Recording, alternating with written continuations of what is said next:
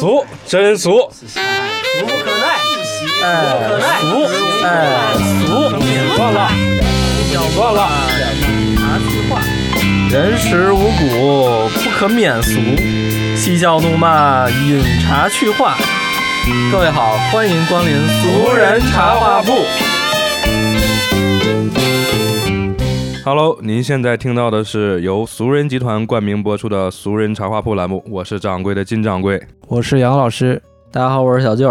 不知道大家最近有没有看一则新闻啊？也是一个闹剧，就是说一个小朋友被欺负了，被另外一个小朋友欺负了，结果他的父亲因为爱子心切吧，也是跑到人家把这个小朋友给揍了一顿，掌掴了。一个大逼斗对一个小孩的心里有多少的伤害？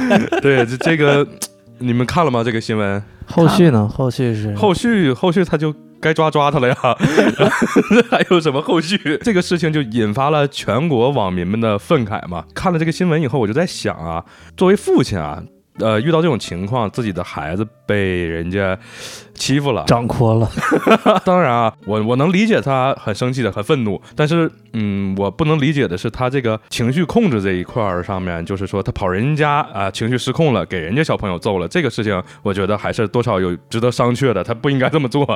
对，感觉他比自己的孩子还幼稚。这应该是就是情绪控制不住了，或者是上门找人家去，也情情绪有一定有一定的积压嘛。对，但是你说现在这个社会因为情绪失控发怒，然后产生了纠纷，最后呃大骂出口、大打出手，这个最后的惩罚要付出的代价是惨痛的啊！就是我前段时间去看那个演出嘛，演出门口就贴了一个那个嗯警察局的告示，就是在 Live House 门口嘛，警察局一个贼大的告示，像海报似的嘛，然后就写着那个你不要打架，你要打架的话，你要付出的代价有多少？什么轻伤多少多少钱啊，判多少多少时间，然后重伤怎么怎么样，然后抓起来抓关几年，然后大概写的意思就是你只要一动手，你要付多少多少钱。对，打架的代价还是挺高的。对，就是因为你情绪这一下失控了，很愤怒，然后引发的这些不可控的这个后果的代价，可能是相当昂贵的。你们有知道有这种案例吗？比如说打了一个架赔了多少钱这种？有自己嗯这不就有吗？自己就有，对啊，你打谁了？你赔钱了。之前之前在那哪儿，就是那个那个呃望京那边儿开车上班嘛。后来那个因为望京那条路本身就堵嘛，然后我是从那个辅路并过来的，然后那个是一出租车，它还不是那种正经出租车，它是一个。那种约车的出租车，但是也是北汽儿的，还是手气儿的？不是，它是手气儿那种约车，它是比较啊大一面包。啊后来他没有让我，但是我呢，其实速度已经上来了，已经刹不住了，然后就把他那个侧门蹭了吧。后来其实当时我也没看到，然后着急上班，我就先往前走了。但是我看他骂了我一句，还是说了句话，然后我就你这其实唇读唇了，唇语是吧？对他应该是他应该学那个球员，就是拿手挡住嘴之间交流。下回再有这种情况的时候，你要骂人，把手挡住。对，然后后来后来我呢，其实我那一段时间都心情不太好，整个就是其实是一下就有一种激发出来了，给。啊我直接摇窗户就骂，骂了以后呢，可能他也有那种情绪嘛，直接过来把我别停了，然后就开始两个人吵，吵完了就开始动手。后来呢，谁先动的手啊？你们我忘忘记了这个、啊这个这这个真忘了这不是打架，大家都要讨论一个问题，就是谁先动的手？哎，他先打的我，他先打的我。这小朋友之间打架都这样。反正这个后来我是做最激最过激的，就是开着车给他带了好几米出去，因为他趴我机器盖上了，我一脚给他蹬出去了。把他撞了。对，然后这个就这个你就没有办法了嘛，其实对吧？这个就没有办法了，因为打架可能是两个人，你说打一打，但是我是一下就给他顶出去了，那其实算是这个有说点危险性了。这个，对说明白了，就是这就是交通事故了。其实，嗯嗯，那相当于你开车撞了人，对啊，但是其实他是没有什么事儿，就是啊也算不上轻伤。后来那他不躲开，他就趴你机器盖上，他他也不躲。对啊，他就趴在上面了嘛。然后后来反正我是，呃啊、如果要是打架的话还好，因为互相都动手了嘛。但是、那怎么打着打着你就回车里了？他趴进去盖子上了。啊，这个这个具体就忘了。后来我反正我的最后给他赔了三千块钱还是四千块钱？那不多，那不多，不多，不多。因为我身边有朋友，嗯，也是因为开车嘛，啊，路怒症这种情况也非常常见。他也是因为开车，但是他是车停下来了，嗯，两人因为停车，嗯，就是抢车位，然后呢，嗯，一个小男孩就给我这个朋友就给打了。然后最搞笑的是，他个儿一米八十多，我朋友一米八十多，这个小男孩可能是一一米七，然后呢。他给人鼻子上来了一拳，就给我这个朋友鼻子上来一拳。我当时心想，他他还得跳起来，跳起来到他鼻子上来了一拳，然后这一拳就打好了。打完了，嗯，我这个朋友他也有一些不能叫怂吧，就是没有那么那个，他可能情绪控制住了。就具体情况我也不太清楚，他确实没跟人动手，他没有动手。然后呢，他被打了一拳以后就报警了，报警了，警察来了，一看啊，正常走程序处理呗。他可能就有点轻微伤，鼻子可能稍稍有点变形了吧。然后这一变形可好了，这小男孩是一个新闻机构的一个工作人员吧，然后可对，差不多就是这种的。嗯，因为害怕工作丢失了嘛，结果就是赔钱，商量赔钱嘛，从二十万掉到了四十万。呃，这个就是最后给赔了四十万。我这朋友当时，当时他鼻子其实也没什么事儿啊。第二天人家就该该买摩托车、买新车去了，挨 了一拳换了辆车，值了。嗯，可能你这个朋友不是说控制没控制住情绪的问题，他可能就是比较鸡贼，有相关的经验，想起了警察局门口的标语。对啊，对，这这你就是，如果你要碰上个老头老太太，那你动一下手，那你就完蛋了，就是多了一个爹了。那肯定是呀，在路上，尤其是这种交通，你别说动手了，你就是撞了一下他，你对吧？你都多了个爹了。你再因为这些小摩擦在打架打起来了，最后你的代价可能相当惨重了。就是对，刚才我听周讲的时候，出了这个事儿之前，是生活里就有一些情绪的积压。嗯，而且就是爆发的这一个点，可能是有很多的事儿积累出来的这么一个点。对于很多在在这个城市里生活的年轻人来说，工作压力其实挺大的。所以积累到这么一个点，也不是说就是很容易爆发。就是你看这个年轻人表现上面可能很冷静啊，嗯，就是他的颜面上看起来一点变化都没有，其实他可能已经压抑很久了。对，突然一个点就触发了，就爆炸了，嘣！对，其实他不一定是这个。就是说情绪上的压抑，它可能是多方面的这种积压，生理也压抑。对，这 这很有可能，这真很有可能，就是很多方面，包括情绪啊、生活呀、工作呀，再包括一些呃朋友的交际啊，对吧？还有一些其他的，假如说吃喝，包括这种生理上的，可能大家都积压到一块儿的时候，你有一个点就很容易爆。对，嗯，就是那个你也不知道他是哪哪哪根稻草就把他压垮了。对，而且你就而且你报的这个点还不一样，有很多点可能像咱说这个打架，也有可能就是投诉谁了，然后有还有可能就是说我跟。呃，亲人吵个架，或者尤尤其是假如说自己打自己抽完，啊，也也是 也也有可能，就是我也我也有时候这样，就是很很压抑，照着镜子骂着自己，对，骂急了抽自己。尤其你你像这段时间，嗯，经济环境不是特别好嘛，所以大家路上不是讲话了，说你看见那个人，你千万不要惹他，你不知道这说的某一句话，你就可以就把他击垮了，然后他可能就一下就暴走了，回头就打你或者怎么样，这个人架就就变态了。而且而且你发现就是这个人。他很很重要一点就是，他前一秒是另一个样儿，他后一秒一下就变了，对，完全是三百六十度大转变，一下就压垮了，把他这个情绪就已经三百六十度大反转。对对，像你们来说，情绪失控有什么表现？像金掌柜也是发怒吗？还是我可能就是发怒吧，但我发怒，我倒不是说是大骂出口或者大打出手，我可能就是。呃，我会说他，但我可能骂人都不带脏字儿那种的，哒哒哒哒哒，跟他讲道理，然后说他这种的。有没有什么例子给我们说一个，让我们开心开心？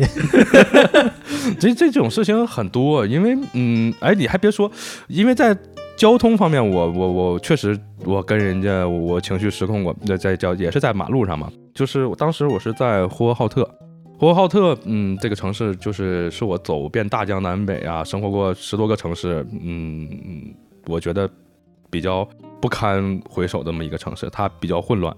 我记得我过马路嘛，当时，呃，我拉着我女朋友，我俩一起过马路，然后正常我绿灯直行过马路，然后那个就是有一辆车是左拐，按理来说啊。这个时代了，就是你左拐车也不管你左拐车也好，直行车也好，你看到行人过马路，你应该是主动减速避让，对吧？他没有避让，他踩着油门加速过来了。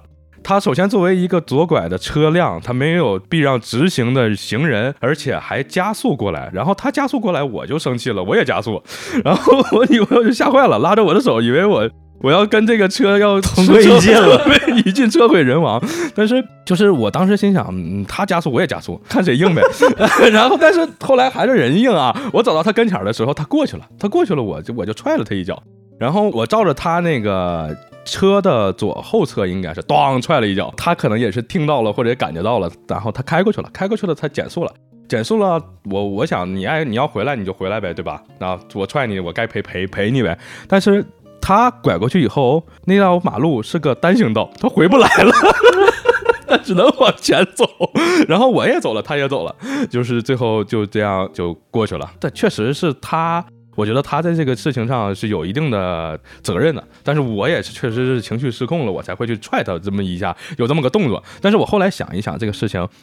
都是在赌气，其实对，在赌气。但是你你踹人家，首先这个属于你，然后往严重了说，这个叫寻衅滋事，对吧？你要是往轻了说，你可能是属于就是属于你该赔人钱就赔人钱就完了，你给人踹踹个坑也好是怎么地，你踹掉漆了，你给人赔个钱。但是你要往严重了说，你这属于比较那个啥了呀？主要你也挺勇猛的，敢敢踹移动的车辆，对我，而且是个汽车。对对，当时他。踩着油门加的速过来了嘛？我也加着速过。你也不怕脚卡在轮子里？没有，我瞅准了踹。这个是需要你有一定的技术含量的。当当时可能那个。我正是那个身体比较健壮，还没有发福的那个阶段。我当时我我能做二十个引体向上，就是一点问题没有，一一口劲儿。我所以当时还很灵巧。当时的这个身体素质直逼浩克。对，当时是可以做出这个动作的，现在不行了。当时你要是浩克多好，一脚就把那个车踹飞了。那那估计，嗯，直接这车里边人都没了。嗯，对，因为在马路上面，大家可能都会有路怒症。后来我就想明白一件事啊，这个路怒症。不只是说你开车的人，你像我行人，我也路怒。但是为什么你说在交通工具、交通的这个场景下，人就更容易激发出来他崩溃的或者是愤怒的那个点呢？像刚才你们说的，路怒也并不一定是因为当下的情绪，是有很多的点激发出来。为什么那个点更容易在交通这个环节上出现呢？我感觉他应该是在高度紧张吧。因为你这个开车的时候，你需要眼观八方嘛，耳听六路嘛，所以说你在这个情况下，它是一种精神极度紧张的状态。你这样的爆发的点，我是觉得很容易就起来了。对我，因为我想的就是，你作为一个交通参与者嘛，你除了你自己，还有别人在道路上面，就是尤其路况还很复杂，有行人，有自行车，你就算嗯，都同样的都是机动车驾驶员。你有你像我的朋友，我有个朋友啊，他摁喇叭从来都不是滴滴，从来都是哔，就摁下去不带拿起来的。我坐在他车上面，我就很闹心，就是。我不知道他是什么感受，就但是我是我作为乘客，我就感觉他把喇叭摁死了以后，我听着就很闹心。那你你路上，如果你是同样的在路上的驾驶员，你在他旁边或者你在他前头，你听到有个人这么一直哔摁着你的时候，你也会很闹心。我觉得，这个这这就互相的，这是个。其实可能骑摩，因为我骑摩托吧，在骑摩托的话，这种场景更多。比如说之前我。我也是有一个人，他开车，可能他视线距离看不着我，他并过来以后差点把我别倒。然后我呢，对，其实我是，但是我没有让他，因为我我是有路权嘛。嗯，我回头看了他一眼，其实给我是有一点生气，我给他竖了个中指，然后他过来别我，他跟我说：“咱看，咱我有这个这个行车记录仪，你看这个。”我说：“我有路权，你不能这样别我 啊。”后来吵了两句就走了。其实。这个就是什么呀？这个他突然一下下来，给我一个惊吓。对，我的心理的承受能力有时候达不到那么高。不管怎么说，你在这个道路上面，你正常按照咱们的交通法规行驶嘛，你不可能说是你不管别人家也好呀，撞人家也好，你都应该是先让人家有路权的先行驶，对吧？啊，不，不管是怎么样，你都要按照法规来嘛。但是有的时候你。这种情况比较复杂，在道路上，嗯。所以你像我我朋友那样的喇叭从来都是摁死这种情况，我觉得第一他自己不开心，他可能很愤怒；第二，你听到这个喇叭的人，我觉得也会很愤怒。所以这样两个人之间就会有摩擦嘛，就就容易产生这个纠纷嘛，然后打起来，别互相别开那个叫什么斗气车，你这么摁喇叭，他他让过你了，你两个人就互相别来别去的，对吧成？了 QQ 飞车了，你对，其实交通安全，我觉得还是需要很注意的一个问题，因为它并不像两个人马路上斗斗殴打架，打一拳几十万的事儿，可能这个问题更严重。就是对，这个这个是有风险的，确实，你说就是一下情绪失控了，非常愤怒，可能打架，你不是说一下就能给他撞死。但是你如果你开那个斗气车，这个东西是很危险的，你可能你开的猛了，你你可能自己都可能从护栏上翻出去，这个很很很危险。对，所以说大家有情绪，尽量还是不要在开车啊或者交通的环境里去置气，对？还是要合理的发泄。可以发泄在别的地方。对你像我记得我在哈尔滨的时候，我就听看过一个新闻嘛，公交车司机，哈尔滨的公交车司机其实开车特别猛，嗯，如果路堵了，就是路堵了，公交车走不了了，他会怎么开？他会把一个轱辘骑在马路牙子上，人行道，就是那个就是在行人走的那条路，他会把车直接开到这个行人走的路上，就是一个轱辘压在那个路上啊，一个轱辘在马路上，然后呢，从那个小小路上，就是靠马路最右边，然后因为他半拉车是在人行道上嘛，半拉车是在底下，然后他会想办法这样开过去，而且开的还贼快。然后因为公交车司机，我后来就想啊，这职业很危险。为什么这么说呢？因为我看那个新闻就说，这个公交车司机跟乘客发生了争吵争执，后来呢，公交车司机就。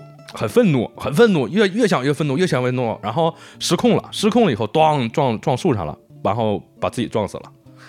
后来我从打看了这个新闻以后，第我就觉得这个公交车司机是个高危职业，冲动是魔鬼。对他跟人乘客吵了架，然后他可能也得开这个车，但是呢一下失控了，失控了以后就撞树上，把自己撞死。本身他们司机确实啊，是他们哈尔滨的司机这个嗯驾驶水平没问题，我觉得很厉害，想怎么开怎么开都能开得很快，但是容易这个情绪方面失控的就但是常在河边走，哪能不是这些？长骑倒鸭子，哪能不撞树啊？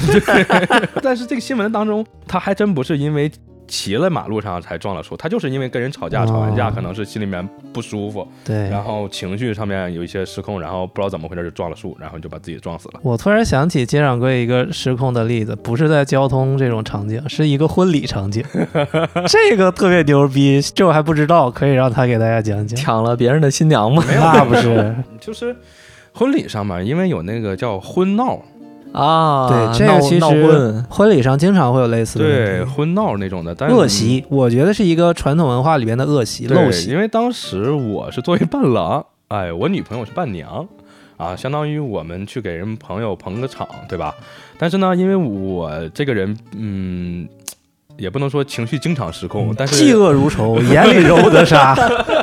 确实我我我是比较那个什么的，我我也觉得这是个陋习嘛，因为你像我女朋友是那个伴娘，她就找鞋嘛，就是意思，你看你鞋是不是藏在大腿里了？你鞋什么？啊，啊就要撩我女朋友裙子啊，这啊那的。我觉得就是我跟你说了，肯定不在裙子，你就对吧？你就不要那么呃无理取闹了。但是如果你要无理取闹的话，你看就有点过分了啊。然后呢，我就很生气，就有点大闹婚礼现场的意思。嗯，对，最后一个锁喉把人家对我一个锁喉把人家给拿一边儿去了，所以但我不会无缘无故的去去跟人家发生冲突，不是那种挑事儿。对，我觉得也挺好，给他一个教训。嗯，这个东西也不是说是什么玩笑都可以开的嘛。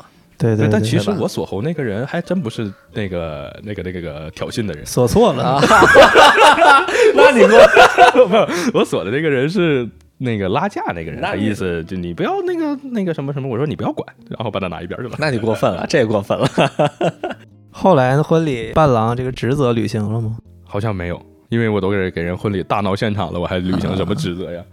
就是说实话啊，这你我不愿意当伴郎，属于硬赶鸭上架的，所以那个就可能心里面就有点不舒服，啊然后这么一下积怨嘛，属于就就爆爆发了。也是积，也是积累的。对对对对对，嗯，对，婚礼现场发生类似的事儿，其实还挺多的。太多了这种。嗯，嗯，好多那不婚礼闹闹闹不结了，走了，转身扭头就走了呃，有有的人他那种就是说不识趣儿嘛，逗两下就不行了。对很多人很多人都这样。然后还有就是那个，呃，你拦着新郎不是不让进去取吗？就是嗯会堵门吗，堵门，堵堵堵堵急眼了啊！我不上去了，我走了。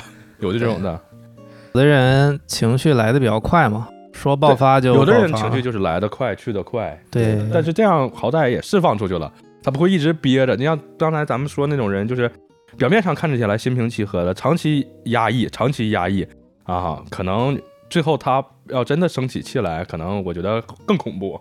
嗯还有一种情况就是看起来很平静，一直压抑压抑压抑，最后得癌症了。哎 有这种的呀，有一种人格就是叫癌症型人格，就是这类人嘛。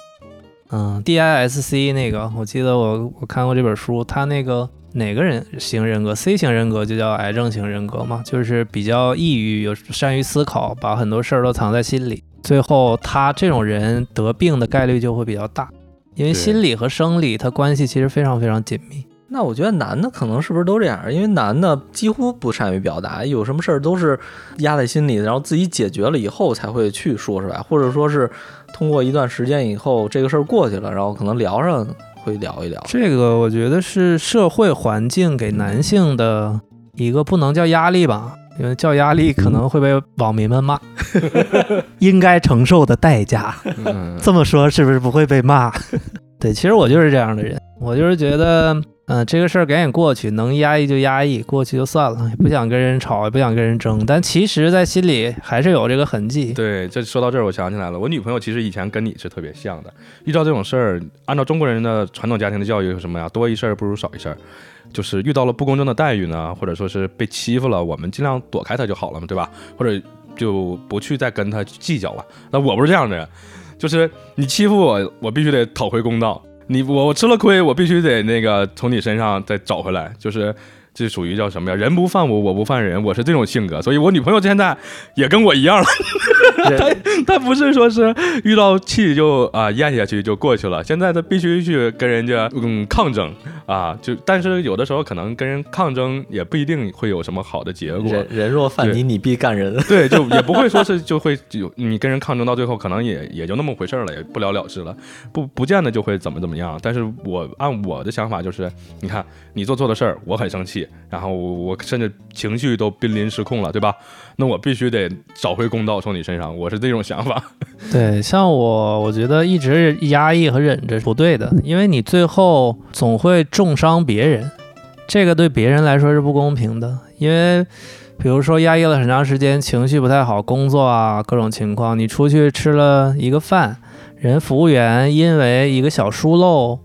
没有给你拿筷子啊，或者纸巾啊，你突然就跟人家来这么一顿脾气，我就有过这种事儿，所以后来想一想，也不太合理，是吧？很不合理，人家招谁惹谁了，对吧？就没给你拿一个东西可不，能随便惹服务员。你没看服务员有个新闻，就说那个服务员火锅店嘛，服务员端起来那个火锅汤，啪浇这个顾顾客头上了。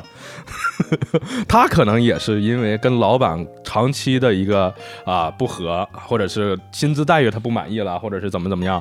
后来在理智和这个发泄之间，他选择了发泄。我管你什么顾客，我管你我后面付出什么代价，我端起这个火锅汤、这个辣汤、热汤，啪嚓就浇你脑袋上了。这不还是警察局门口那句话吗？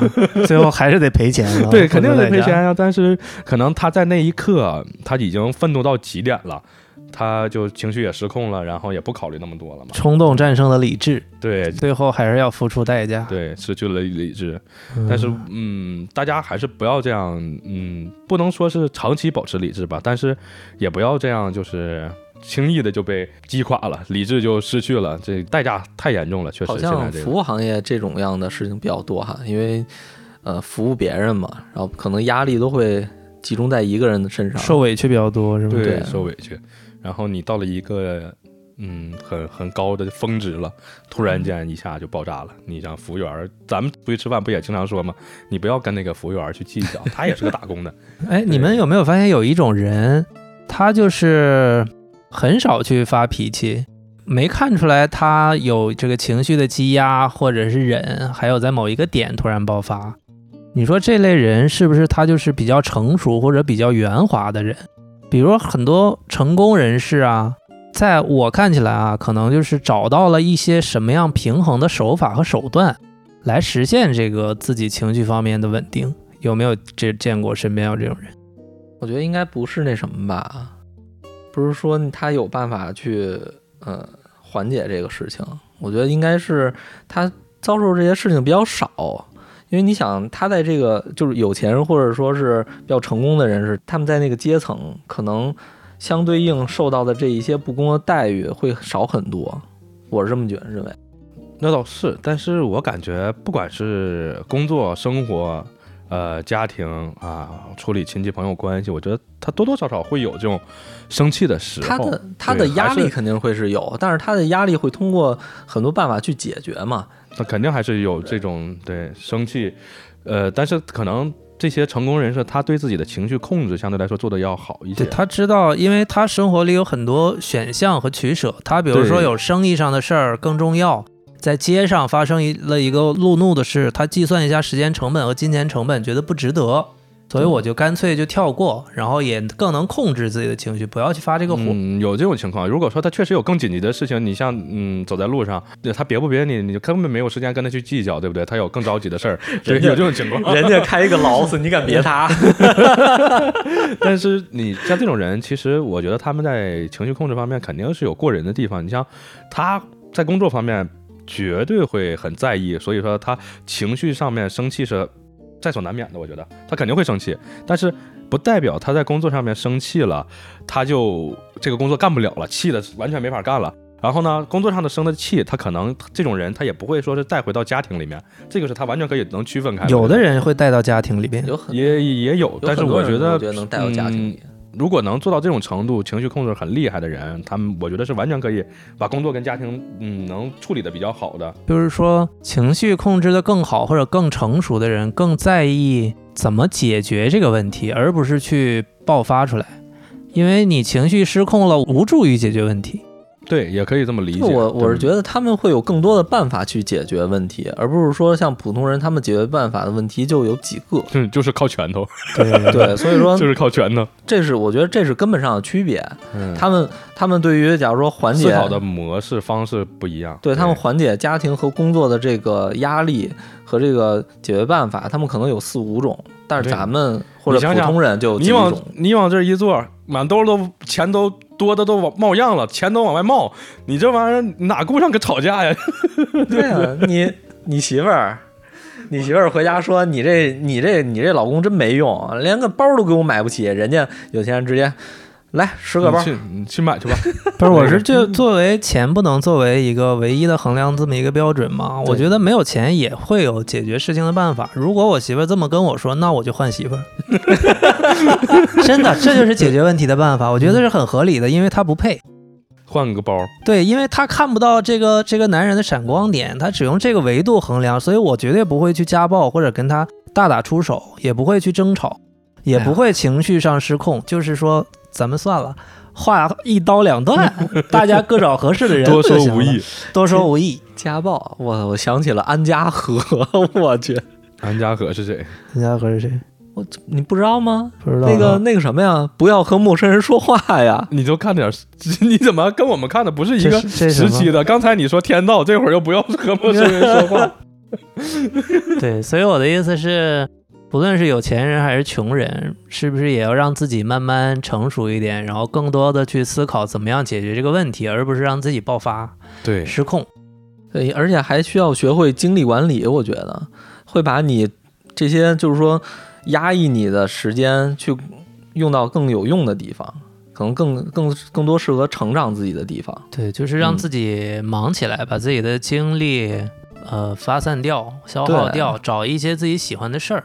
对，去排解自己的压力嘛。对对对，你抑找到一个出口。你抑郁了，你要真的很忙，你哪有时间抑郁，对吧？你这个，你这个，你太惨了。假如说你，或者你今天很生气，假如说你就像我，就像我那会儿似的，我今天跟这个人很生气。哎呀，你你有你有时间更更重要的事情，更有意义的事儿去了，你不用再把这时间浪费在这个上面了。刚才对吧就说的这个抑郁是加引号的抑郁，不是病症的那个，应该叫 emo，emo，就是你对对 emo，不能说抑郁，人家 抑郁你工作不工作，他这种病症他都抑郁，就是 emo。emo，对对对，你能控制自己的 emo 是。很常见的，在我们情绪管理当中，呃，你说你像除了生气，我觉得 emo 这种情况是最常见的了啊，也也很很多人就是可能嗯走走走走在路上，突然就 emo 了。也不明白为什么，可能他就是看见今天树上掉下来个叶子，哎呀，秋天来了，哎呀，怎么一年过这么快呀？哎呀，我怎么怎么还一无事无成呀？哎呀，我 emo 了。你那个是抑郁，不是 emo。我觉得可也可以理解为闲的蛋疼。对，闲的蛋疼。对，那是不是可以这么理解？越闲的人越容易 emo，越容易失控？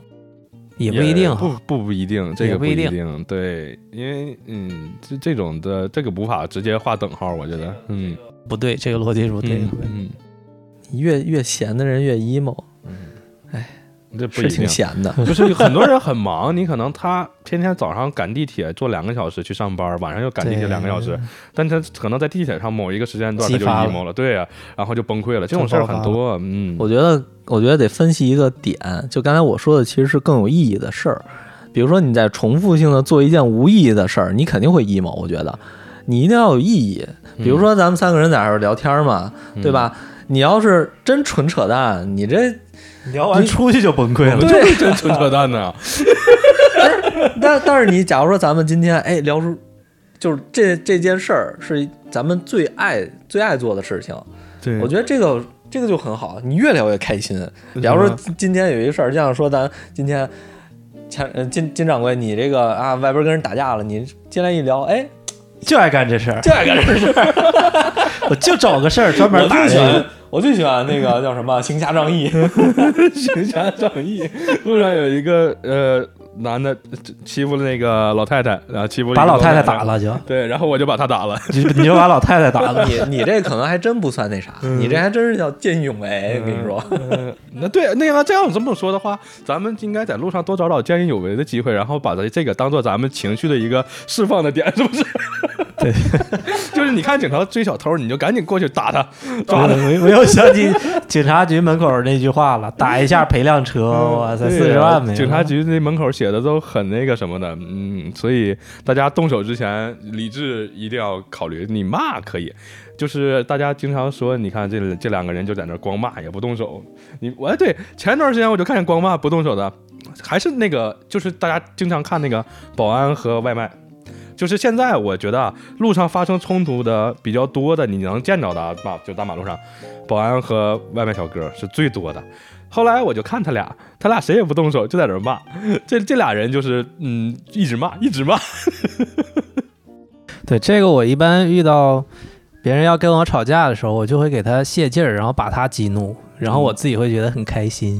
比如说他骂我说你真不是个东西，我说对我就不是个东西，我就用这种方式跟他吵，最后会把他气死，然后我很开心。然后他打我一下赔我四十万，多好，对，一打你你就躺地下。这这是一个好办法，可以学习一下。就顺着他说。他其实，对就就就是大家其实走在路上不会说是无缘无故就生气了，或者你就无缘无故就跟他发生冲突了。这个我觉得还不至于说是就是说你碰一下你瞅啥你瞅咋地，叭俩人打起来了。现在这个社会好像这种事儿也少多了。神经病，对啊这，是神经病嘛，对吧？现在这种事儿也少多了，只不过可能真的就是有的人生活的压力大，可能恰巧你撞了他一下，然后呢他就急眼了，这是有可能的。这这，但是你说就是这种找茬儿的，你瞅啥？你瞅你咋地？我觉得这种情况已经不会有了，不像以前，以前真会有这种情况，法律不健全嘛。对，那个时候可能你瞅啥，我就瞅你，然后就打起来了。但现在是另一种情况，因为现在这种情况就是我我咱们现在聊这个话题嘛，就是说情绪失控引起来的。情绪失控可能就是因为他的生活的环境呀、各种精神压力啊导致的，突然间情绪失控，然后两个人发生了这种纠缠。那会儿罗翔老师也没上课呢。对，罗翔老师没没给大家普及相关的知识。嗯，对，现在都精了。对，现在你看，但是这个时代发展的也很快啊。从之前大家打架哎赔四十万。到现在我看那个外卖小哥和快递员就骂你再你再从我这儿来，你来一次我拦你一次，然后你等着我得怎么怎么地，我就来然。然后外卖小哥边骂就边骑走了，人家送单也着急，然后贼逗，俩人在那骂。要都都知道楼下也不行，像杨老师似的，你真不是个东西，我不是个东西啊，我也不是个东西，大家最后握手言和，哎，还是你厉害，还是你不是东西，还是你不是东西，太牛逼了！你比我还不是东西。说起来，这个保安，就是我记得，嗯，我看过一个新闻，也是保安和业主之间，就是业主非要把车停在那个地方，然后保安不让他停，那个地方，那个地方可能是紧急出口或者什么，保安让他挪走，他不挪，后来两个人就那个言语冲突了嘛，冲突以后，保安掏刀就把业主给捅死了。这这种新闻，我好像还见过不止一次。就是也保安岁数也不大，应该也就十来二十岁，小年轻，一一下岁数大也不可能，他没动力可动了。对，就就就因为这个车要停那儿，业主最后被捅死了，保安估计也也就给判了嘛。你说这个，我想起来一个顺口溜，可能我这个思维比较发散，叫那个什么绑在板凳上那是什么顺口溜来着？没听过那是什么，我就听就是什么跟吃葡萄不吐葡萄皮儿一个时代的，什么绑在板凳上不让板凳不让板扁扁担啊扁担绑非要绑在板凳上。对对对，这个 套一套用一下你你刚才那个案例，能不能说一下？对，就是保安不让业主停车，业主非要在这儿停车，然后呢，保安那个让他挪车，他不挪车，最后保安拿刀把他捅死了，就这意思吧？对对对嗯，那你说这个情绪的发泄和爆发，就是生气这件事儿，就真就不应该生气吗？人因为人的情绪总是要发泄，肯定会生气的呀，这个是谁，我觉得都会生气，在所难免的。就是你看，就是我不知道大家以前注没注意，有一段时间到处都贴了一个宣传标语，叫“莫生气”。我家有个扇子，扇面上，扇面上都不画画不写诗，写了个这个。我姥姥家有一个扇子上啊，小时候饭店里桌面上还有好多杯子上、墙上写的都是莫生气。对就这个先莫生气先来先来朗读一下这个。我给你们朗读一下《莫生气》。人生就像一场戏，哎因为有缘才相聚。哎呦，相扶到老不容易，了不得！是否该更去珍惜？为了小事发脾气，回头想想又何必？哎，何必呢？别人生气我不气，气出病来无人替。对呀，我若气死谁如意？别人如意啊。况且伤神又费力。邻居亲朋不要比，儿孙琐事由他去。吃苦享乐在一起，神仙羡慕好伴侣。来吧，评价一下，来，周给大家评价一下这个陌生气，这这个叫什么东西？打油诗。嗯，对，我记得我家我我姥姥家那个扇子上面就写的是这个。嗯，你觉得他这个表达怎么样真？牛逼莫生气。真他妈扯的。就是告诉你看啊，我给大家总结一下，就是你看我们活着啊，就像一场戏，哎，大家都是有缘的才相聚了嘛。所以不要考虑那么多，相扶到老不容易。这里面说的应该是家庭关系了啊，就是我们亲人之间不要生气啊，要珍惜亲人。哎，你尤其是因为一些琐碎的小事发脾气啊，你现在想想，哎，何必？就是主要这前面这几句话讲的是家庭关系啊，就是感觉在上语夫妻文关系，夫妻关系。语文课呀，这是 分析。然后，哎，等从第四段开始，人家说了，别人生气我不气，气出病来无人替。这句话就一下就已经，我感觉就已经道出了精髓。PUA 了，开始。这就是谁、就是谁难受谁知道。对你谁爱生气谁生气，反正我不生气。然后 就这意思。自我 PUA。然后呢，我若气死谁如意，这句话就牛逼了。我感觉这还是在说家庭关系。他因为你看，呃，我若气气死，那家人受不了啊。对，你说老公气死了，留下来遗产了，他得意了，不能气死。对然后邻居亲朋不要比，儿孙琐事由他去，就是说邻里之间，哎，孩子这些事儿你也别操心了。然后呢，老伴儿，哎，这个神仙眷羡慕好伴侣，这就是老伴儿两个人一起过好日子，哎，神仙眷侣。这个我感觉主要还是从家庭关系里面说的这个事情，那不要跟自己的家里面的人生气，因为确实啊，大家会因为一些小事情就会跟你最身边最亲近的人哎发脾气，这个是我觉得嗯在所难免的其。实我觉得这个不止家庭里边吧，在跟所有的社交关系中都一样，你不要去跟人比嘛，你的你的痛苦的来源就是跟人比。你觉得他好，哎呀，我不好，你可以挑挑那个不好的跟他比啊。那 那这这也我觉得也不好，这样你跟不好的比，你自己就会有一个膨胀点嘛。嗯，跟臭棋篓子下棋，越下越臭，还不对，如而且你他呢。而且你跟别人生气也是，你跟他生气也没必要，大家都是萍水相逢嘛。嗯，那你刚才觉得那个扯，我看你挺同意啊，为啥说 扯？就是我觉得，我觉得扯不是不是说这个扯，就像刚才你说是咱们要不要生气，其实我觉得这个点还是说得是把这个气生出去，得发出去。你要不发，憋起来还是坏了呀，自己坏了。坏了。我觉得这个东西啊是很扯的，我也觉得很扯，因为这个像精就是精神疗法阿 Q，我们看鲁迅的小时候学鲁迅的文章嘛，他就讲阿 Q 精神，阿 Q 精神就是精神疗法嘛。那个年代法律不健全，像你说罗翔老师还没讲课呢。底底层的劳动人民确实是被被压迫的嘛，被封建制度啊他压迫的。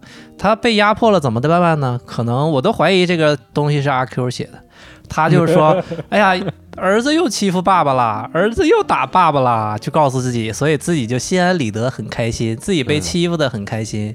我觉得这个莫生气和阿 Q 精神的精神疗法都是一个道理，所以我觉得这个在当今有法律啊，还有罗翔老师讲课啊这个层面上来讲，他确实是很扯的，不应该用这个维度去思考。对，现在你有很多渠道去改变这些事情嘛，比如说你投诉啊，对吧？比如说你可以报警嘛，有的是很多事情，这个很正常。所以还是归根结底还是要解决问题嘛。对，解决问题。哦而不是说自己来一精神疗法，儿子又打我啦，莫生气。嗯我觉得他推崇这个点其实不是，就不是解决办法。就像这个阿 Q 精神和他这个，对其实最终的，其实他，我觉得他是让大家学会接受，有些事情你解决不了，来顺受。啊，不是逆来顺受，就是接受嘛。就像我之前看过，就是李诞说过一句话嘛，说你从小的教育就是教大家怎么去解决问题，但是没有让大家去学会接受。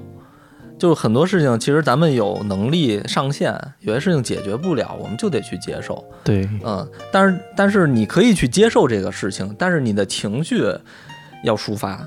比如说，你可以去打球，你可以去呃旅游，你可以找一个地方喊，你可以找一个发泄筒去发，但是啊、大家不要违法啊，对，他不是有那种但是一定要发泄出来。所以我觉得他情扯，绪发泄馆那种的，去了给人家房子砸了。摔啤酒瓶子。对对啊对对，我觉得就是是这个点，就是让大家嗯、不要积积压，让大家把它发泄出去，但是要学会接受。因为有的人确实控制不了这个情绪，嗯，他没有办法给这个情绪找到一个出口，所以他自己不管是憋着也好，是怎么样也好，这这他他最后的结果你，你可能还真就是气死了。对我前两天看抖音，它里边描述了一个事儿，好像他的这个情绪失控和崩溃，并不是生气和发脾气，就是夜里三点，有一个女孩点了一个外卖，下楼发现外卖被偷了。他领着他那个小狗，他就跪在地上失声痛哭，说：“我活不了了，活不下去了，我太惨了。”虽然觉得挺可笑，但是我是完全可以理解的，因为有一次就是我工作的公司三个月没发工资嘛，好不容易发了工资，这三个月我也过得很拮据。当然不是因为没有存款嘛，我是觉得存款就尽量不要动，我 不想动这个存款。好不容易发了钱，夜里加班回来也是十点左右，我点了一个烧烤的外卖，等了一个小时还没送来。一开始我就用我的逻辑，就忍一忍嘛，忍一忍嘛。后来实在忍不住，给外给那个外卖员打电话，送错了，不知道送到谁家了，都被人家吃了。哇塞！然后当时我就特崩溃，我就不是发脾气，我就觉得我怎么这么惨呢？我要是他，可能我也会哭，就是挺崩溃的，就是真挺难受的。一下就情绪就失控了，就失落到极点了，就是对，一下就那个崩溃了。这种事情，我其实当代的年轻人挺多的，但是我跟你不一样的点，可能真就是我会把这件事情，嗯，找到找到他的问题所在，不管是因为外卖小哥送错了，还是商家的问题啊。首先你一个小时对吧？你超时了，你得给我个说法。其次你送错了，你外卖小哥你要付出相应的代价。我可能最后走走到最后的结果就是我需要呃去该投诉他投诉他，该跟他商量赔款商量赔款，就是。嗯，你说我生气吧，我肯定生气。就是我其实我生气大于这个失落这种情感，我在这个事情上。但是可能有些年轻人，可能他不是一下就是像我这种的去找到问题的这个出现问题的原因，然后去解决，或者不不能叫解决吧，可能也是给我的这个情绪找个出口，呃，去发泄也好。但是可能有的年轻人就一下就觉得，哎呀，我怎么这么惨，我好可怜呀，我活不下去了，然后就。抑郁了，这种的抑郁的情感更多一些嘛？你看我可能就是，哎，就就就要去惩罚他们。你因为你 导致了我过得这么不好，我我就必须要惩罚他们。嗯，就可能我更多的是一种生气的表现，就不是这种失落，然后呃这种哭啊 emo。对，我觉得这个我觉得这是可以的，因为你要你要为自己做错的事情付出代价。对，我是这种的。嗯，大家不要说是自己为别人的错误买单，我觉得这个很不好。一是伤害自己，也是伤害别人嘛。嗯，惩罚自己也没有什么用。对，你你你说，就像这个小女孩，她这什么也没有做错，对吧？最后可能因为别人啊一些错误、一些失误，导致她，你看她一下就承受不了了，觉得生活怎么这么难呀？这个可以报警嘛？这个报警？对，这个报警嘛，警察叔叔解决吧，对吧？对。你像那些这种事情挺多的，就好多人活不下去了，又跳楼了，又这又那，爬楼顶上的那那些，不都是因为觉得，哎呀，嗯，也不知道是什么原因，反正可能是别人伤害了他，或者是怎么样，他觉得生活太苦了嘛，他就跑楼顶上了。就好多这种事情，他就承受不住了，崩溃了。对，有一年我看还有一个女孩加班，好像到深夜，然后突然被通知被裁员了，她经济上也不宽裕，就打车。打车在车上就哭，打着电话就哭，然后司机安慰安慰安慰了安慰他嘛，好像最后给他的车费还便宜了一些。这个女孩就当时就是崩溃了嘛，因为又加班，然后又被裁了，又没什么钱，就很难受。好好惨，就是像这种情况，现在社会就是尤其是大城市年轻人，我觉得挺多的。你想啊，年轻人刚毕业来到大城市，可能一个人都不认识，陌生的社会环境，租房子，第一课。他就得付出重重的代价啊！基本我觉得，对吧？我们外地人来北京，在租房上，每个人都吃过亏。对，就这第一课，他就得付出代价。你可你想想，你从第一课开始租房子，你要找工作，找工作，然后最后可能公司黄了，欠薪。然后跑路，然后你又报个健身卡，健身房跑路，然后黄了，对吧？你这一路走来，你上过多少当？当当不一样，是不是？所以你你能不崩溃吗？所以当然，有的人崩溃，你像我崩溃的表现，我可能是，呃，我我会去理论，找啊有关部门去解决，报警也好，投诉也好呀，对吧？我会去理论。但有的可能年轻人家承受不了了，他也不知道该去如何理论，我也不知道这些事儿该跟谁说呀，他也不懂。他一下就觉得，哎呀，我怎么这么可怜？我好可怜，一下情绪就崩溃了，就失控了。那你们觉得，作为在一线城市打工的年轻人，遇到不开心的事儿，要不要跟家里人说呢？打电话跟父母去说这些事儿呢？反正我是不说。这个东西你要按照中国的传统观念，叫报喜不报忧。但是我觉得啊。你即使不跟家里人说，你也要找到一个合适的这个倾诉的对象，朋友也好呀。实在不行，你那个。呃，写写日记，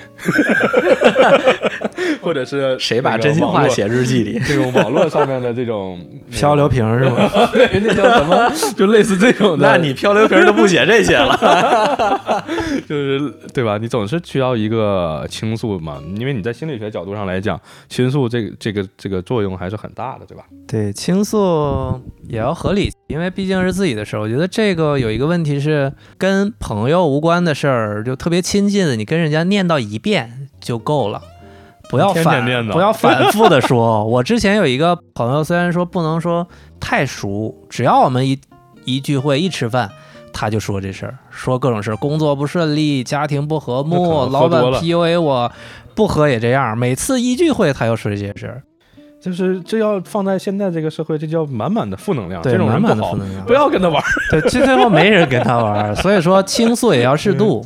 我觉得你要跟他说出来，其实可以说啊，像你说的轻度的倾诉是可以的，但是有些事情，像比如说，包括跟父母啊、跟比较好的朋友啊，比较聊得来的朋友，你倾诉的完以后，能不能解决这个问题？我觉得是更重要的。能不能把这个你的情绪消化掉？如果你消化不掉，没完没了跟人倾诉，那还是自己有问题。这说明倾诉这个手这个疗法这个手段对于对你无效，对无效，你该找别的办法，能让他心里更舒服一些。或者你你可以你可以把自己的事情当成一种喜剧给大家聊，对吧？你这个就格局层次比较高，对一般人可能有点高了做不到。但我觉得比较认可这种方式。对你又能倾诉了，然后大家也能一笑而过，对吧？其实很多很多事情你你说出来以后，人家都觉得也挺可笑的。比如说，假如说你说。啊、自己上班哪儿哪儿不如意，对吧？但是人家哎 也挺乐呵。你这个就好比说哪个导演呀、说其实电影讲究的是余味，很多电影你看完了觉得挺热闹，但是没什么感觉。他说好的电影在于余味，你看完了以后还总合计它，这个事儿就是一个好的。你说的这种解决方式就好比他对电影的这种解读，就是把你自己觉得很闹心的事儿当成一种黑色幽默，对，跟别人一说，我觉得这个方式很好，显得很高级。对嗯，这也是一种一种方式吧，嗯，也能是对你心理方面、情绪这方面有一些帮助的一种。反正我我一般就是说倾诉，我很少倾诉，但是我一般都是把这种事情就是当大家当玩笑聊，没什么没什么，就是我是感觉没什么过不去的事儿。虽然自己也有抑郁的时候，也有 emo 的时候，不能说抑郁啊，就是 emo 的时候，但是大多数的事情都会过去。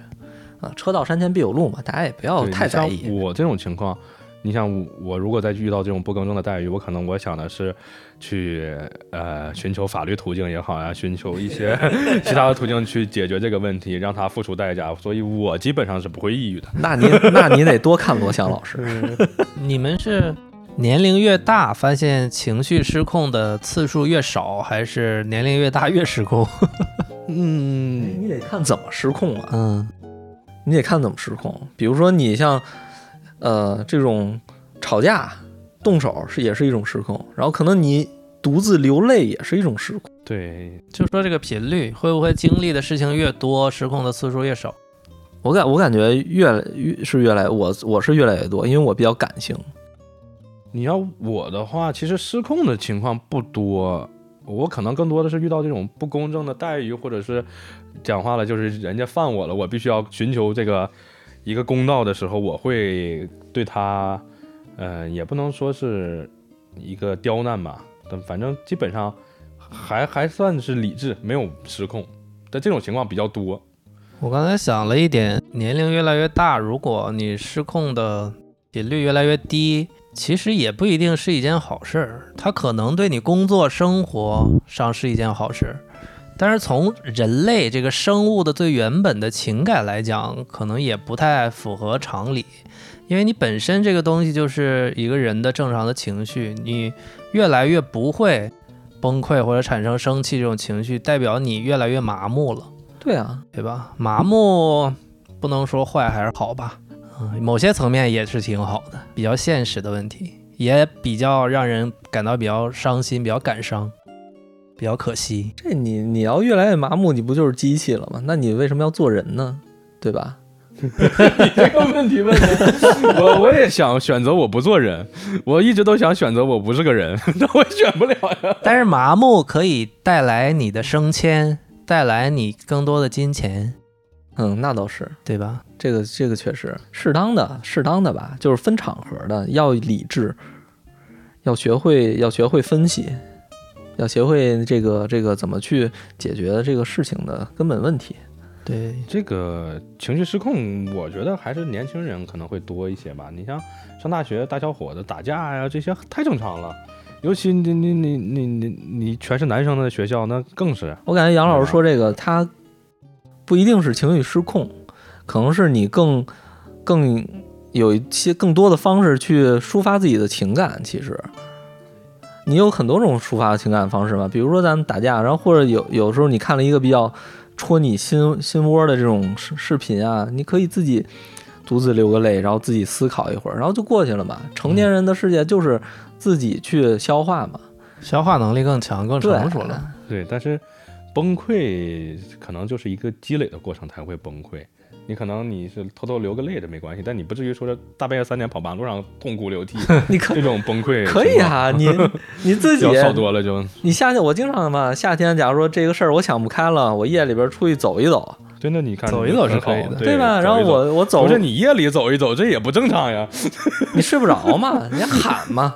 你你白天你在路上啊喊一声，你这不是人都看见了？你夜夜里没人看出去走，你这玩意儿，你主要是别人危险，别人害怕呀。哦我还行，我出去应该别人不会很危险。这这你你你你就别人怕你，大半夜突然穿出来个这个穿个黑衣服这个人，对，那有没有一种情况，就是因为我觉得这个伤心、难过的这种情绪失控，有的时候自己你可能都没意识到是一种病症，是心理上面的一种疾病。比如说嗯抑郁的人，他这个应该不叫崩溃吧？他就是常年的有抑郁的情绪，可能就要去看一看病了。呃，这种年轻人现在抑郁症这个，因为情绪嘛，本身也是心理学上的一个范畴概念嘛。如果他情绪你到一定，呃，积累到一定的阶段，这个程度，他可能就引发这个心理上的疾病了，就是咱们说这个抑郁症啊，呃，焦虑症啊，然后还有这种双向情感障碍，既是那个抑郁，又又是那种躁狂，这种都有可能。这个你们身边有这样的朋友吗？有有有，但是不算，我觉得这个不算是朋友，之前是我一个同事，他是就是我我们是一个部门的嘛，呃，他是双向情感障碍，好像有躁郁症还是什么的，他是双向情感障碍，其实就是躁郁症嘛。不是有的时候他还分，我记得他还分，因为他跟我说的还挺清楚的，他是。呃，夜里边睡不着觉，然后他无法控制自己的情绪。他控制不了情绪的方式就是我一会儿开心，我下一秒立马就很难受。对对，而且他是需要在夜里边三四点去找人去抒发自己的情感，，对对对，他自己控制不了。其实这这种嗯这种心理疾病，这种我有个朋友就是这种情况，他有段时间一天发一百个朋友圈，有段时间三五天，别说三五天了，一百天可能都不发一个。他的 这个情感的转变，可能是在长期内的一个这种转变，也可能是短期内，一会儿特别开心，一会儿就很失落。它是一个既是长期又是短期，反正有的时候你会觉得这个人怎么很奇怪。他他主要是他控制不了，他会他会一秒钟转变这个自己悲伤和这个难受、快乐的这种状态。所以说，这种这种他其实，呃，我觉得在工作中他也会有一定的这种展展示自己的这种这种病态的效，这种怎么说呢？病态的心理。所以说，我我觉得像杨老师说，你可以去。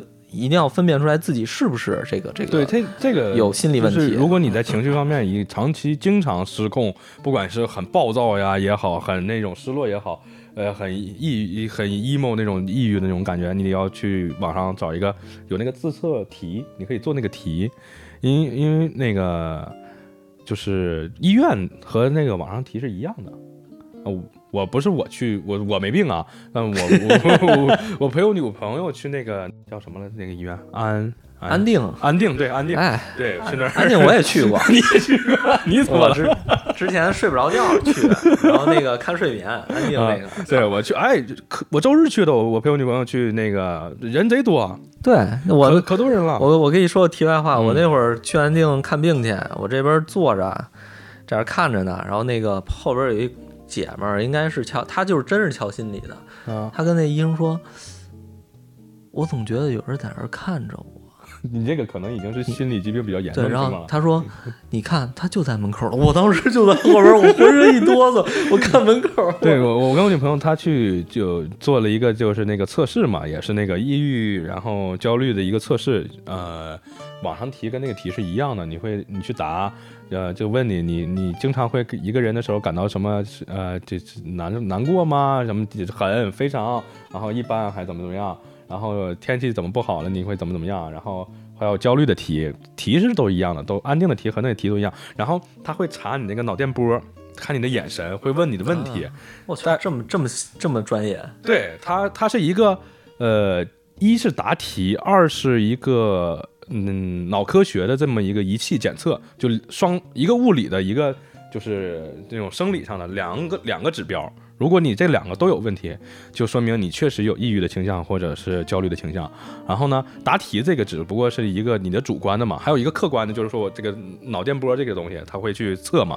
然后当时大夫还会问你几个问题，问你几个问题，说你现在手上拿的东西什么颜色啊？看来看你的这个脑脑电波是否活跃。啊，如果你说你手上拿了个什么东西，它的颜色紫色或者是红色、绿色，你的反应很迟钝，然后呢，你一点情感也没有啊。可能有的人你会说到红色，哎，我喜欢红色，他会会有脑电波会有一些反应，我是这么理解的啊。当时我我看了，我这种感觉。如果你的脑电波嗯就很迟钝，可能你就会有这种抑郁的倾向，或者是有的人就莫名其妙就很那个很活跃的那可能有点焦虑的情况。对，所以说。当自己有这个情绪问题的时候，需要去区分一下嘛？你是常规的，还是有一些抑郁或者双向的这种症状？如果有这种问题，也不要太这个当回事儿，因为我们刚才所表达的这个内容，并不是觉得有这个病的人一定就是啊有有这个倾向的这个情况是很普遍的，都很普遍的。有问题就解决问题，身边的人也不会去歧视你啊，或者是嫌弃你怎么样。我们也没有没有这种。表达的意思，我们就是要分开分清这个情绪，尽快治疗。对，就是我就是大觉得大家如果要是发现有这方面问题了，就是一个是自己先赶紧去呃休息，然后去治疗，对对，然后一定去找这个心理疏导啊或者心理医生啊，大家去把这个问题解决，然后再去回到工作中。呃，然后还有就是身边的朋友一定要给这些朋友一定的理解，因为他们确实帮助很重要。这个对他们控制不了自己。你如果说你有抑郁的倾向，你身边的亲戚朋友一定要给予你一定的理解帮助啊。本身你这个人就很失落，你每天还跟他说，你看今天外面叶子都落光了，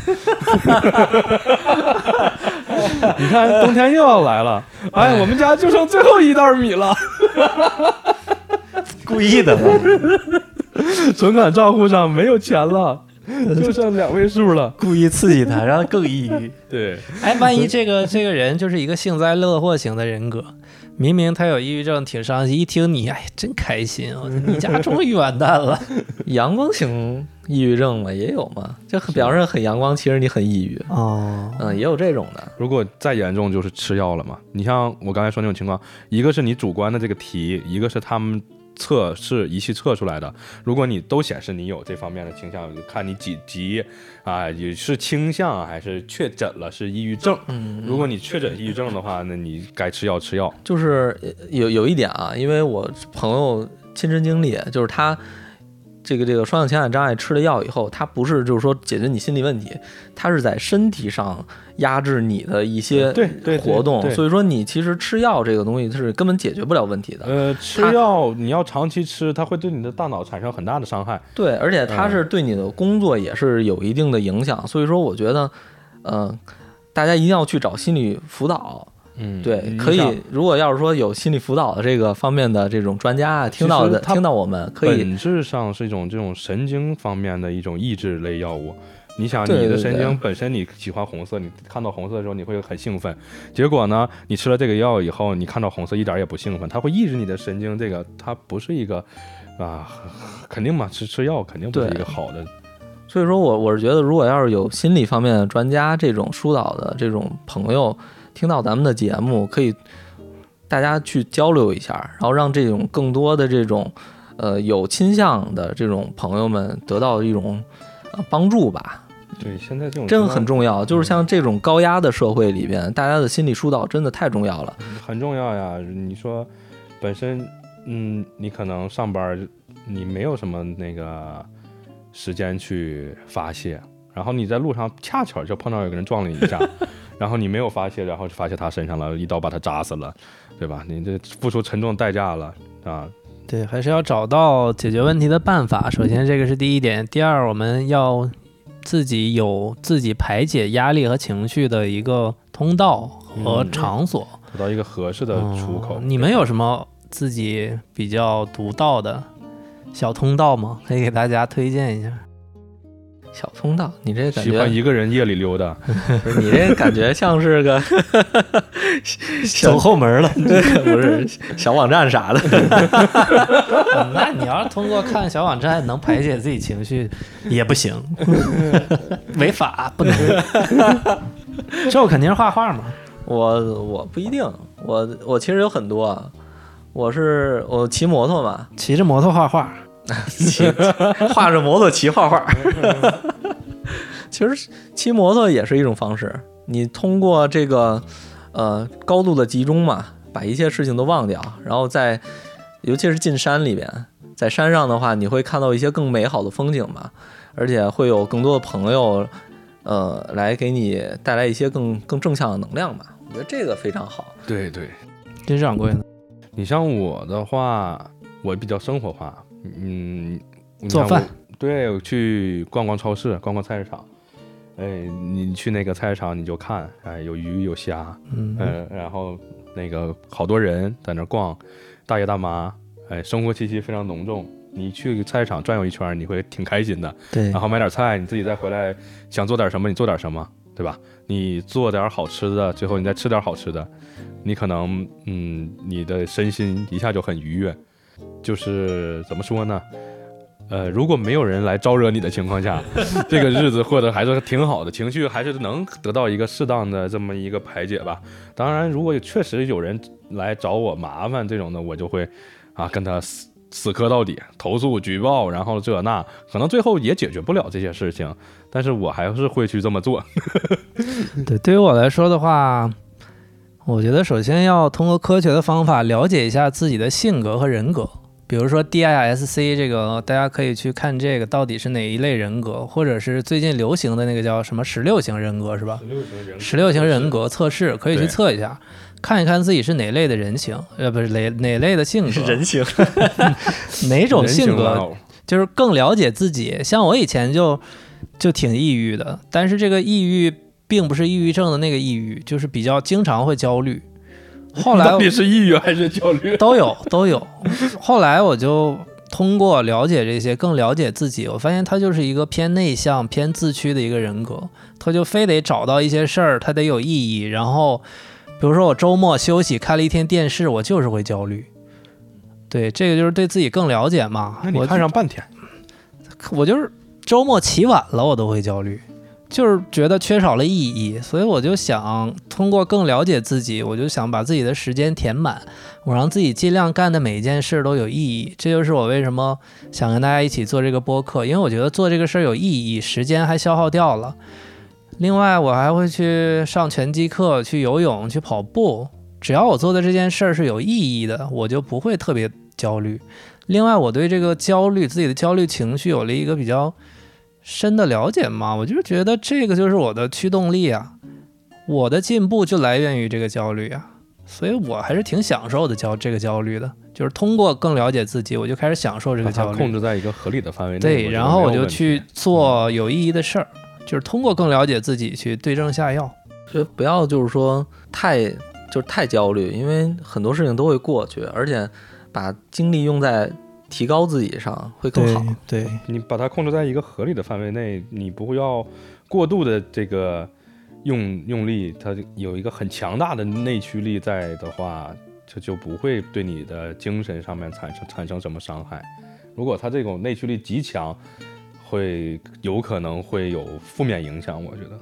对，其实大家也可以考虑把这种情绪作为一种驱动力嘛，控制在一个合理的值，嗯，对吧？我觉得对生活不满意了，那我就更努力一点去改变自己的生活。